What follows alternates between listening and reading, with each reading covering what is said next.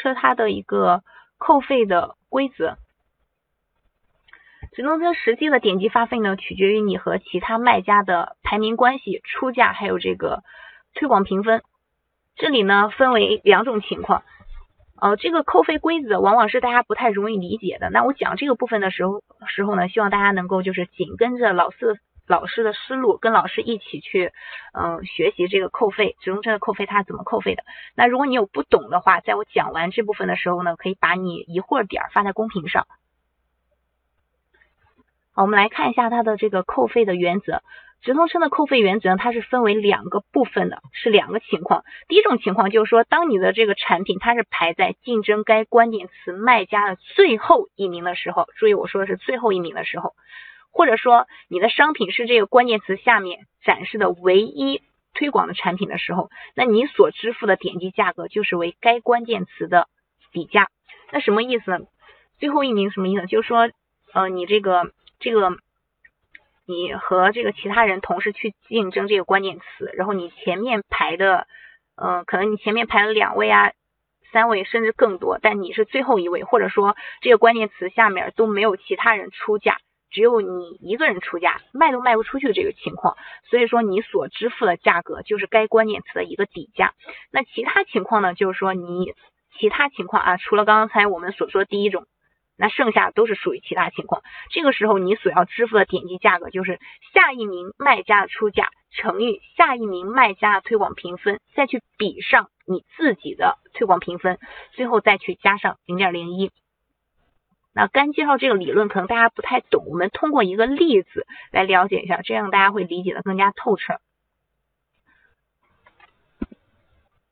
好，我们先来看。A 这个产品呢，它的推广评分是二十，然后出价是二，它最终的总分是四十，它是排在第一名的。那刚才我们也说了。除非你是排在竞争这个关键词的最后一名，或者说这个关键词下面只有你一个人出价的时候，你就只出这个关键词的底价就行了。那其他的时候，你不是第一名，你也不是这个关键词下面唯一竞争的卖家的时候，你就需要按照这个公式来去计算你所要支付的价格。那这个公式呢，就是下一名卖家出价乘以下一名卖家的推广评分，然后再去比上你自身的推广评分，再去加零点零一。那我们可以看一下，在这个。在这个例子里面，A 和 B 它显然是符合我们刚才所说的这种第二种情况的。那 C 呢，它是排在最后一位的，就是我们刚才所说的这个第一种情况。我们来一起计算一下。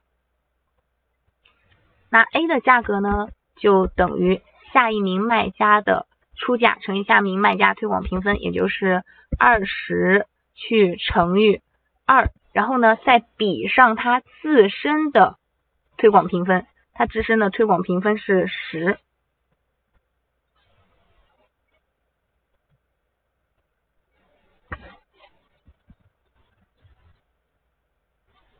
再去加上零点零一。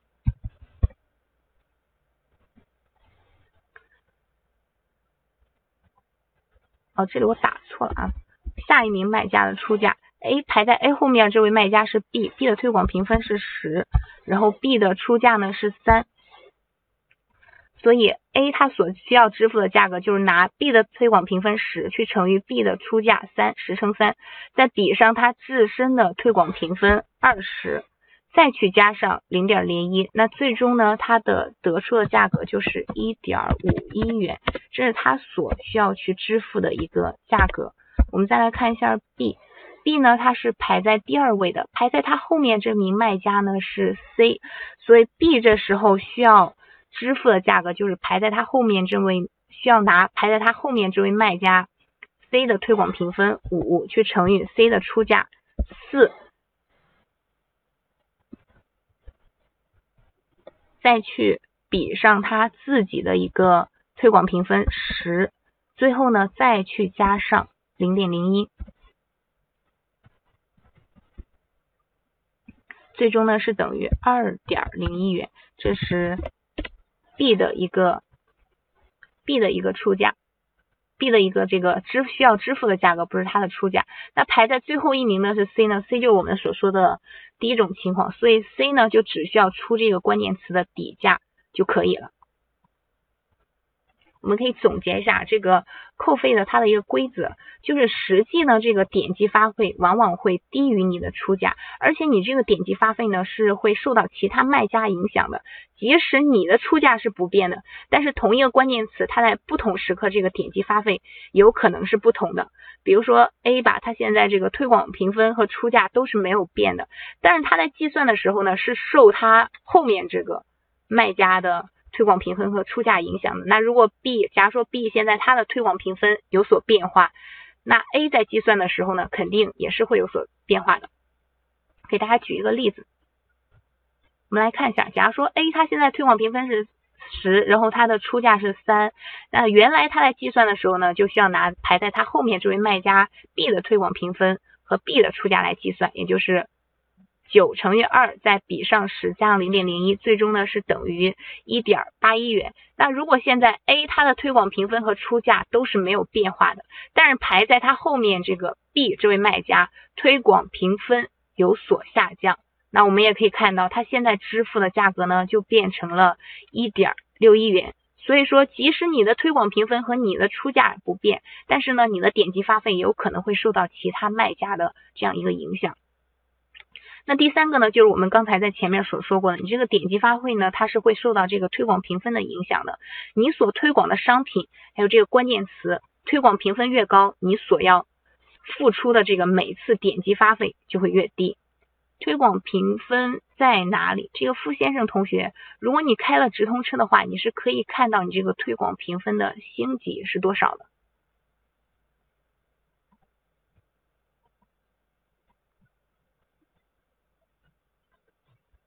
好，这个是我们刚刚所讲这个直通车的一个扣费的原则。有问题的同学呢，你可以把你的疑问发在这个公屏上。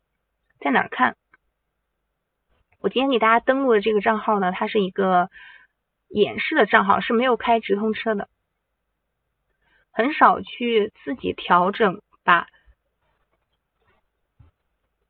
你说的系统自动出价的话，你可能开的不是这个直通车，你可能开的是其他的一些是系统这样自动出价的，不需要你去出价。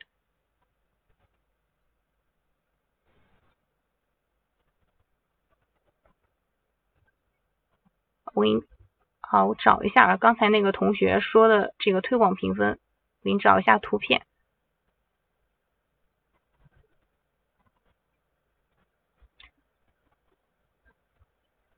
来，大家看一下这张图片，这个呢就是这个推广评分。刚才我在讲的时候也给大家说过了啊，原来我们这个推广评分呢，它是对着这个优词、良词还有杠杠的三杠，但三档，但是现在呢它有所变化，变成了这个星级，这个就是推广评分，有这个五星、四星、三星、两星、一星，是这样的啊。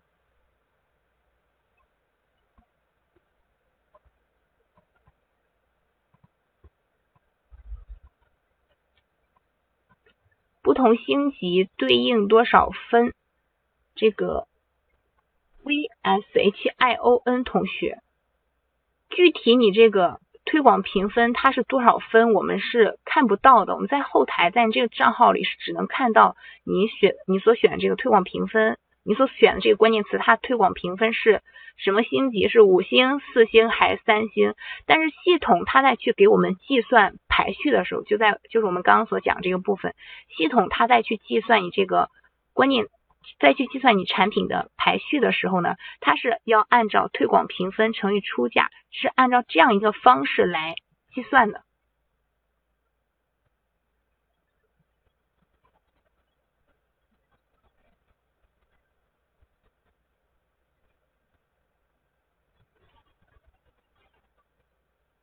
这个 W I N G 同学，你说你说的是全店产品推广，我现在给大家讲的是这个直通车。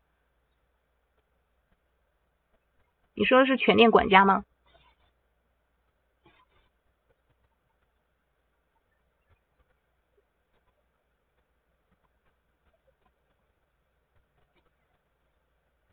这个评分大家是看不到，但是大家可以是看到这个星级的。我们也可以换个角度去想一下，比如说你这个星级你是五星，那自然而然你这个推广评分是肯定是高的，对吧？那如果你这个星级是三星、两星、一星，那这个星级比较低，那自然而然你这个推广评分也是。那肯定就比较低了。你看到你这个星级比较低的话，那刚才我们也给大家去说，你通过哪几个因素可以去调整一下你这个推广评分，来提高一下你这个推广评分。那如果你这个星级比较低，你还想再去优化一下，那你就可以去调整一下刚才我们所给大家讲的四个影响因素。怎么提高推广评分？刚才说了啊，这个理想闹钟同学主要是这四个方面影响因素。第一个呢是关键词与这个推广产品的一个相关的程度，比如说你这个产品，嗯，这个属性呀，然后类目呀，它们是不是相关的？然后第二个呢是这个推广产品的一个信息质量方面，比如说他会看你这个，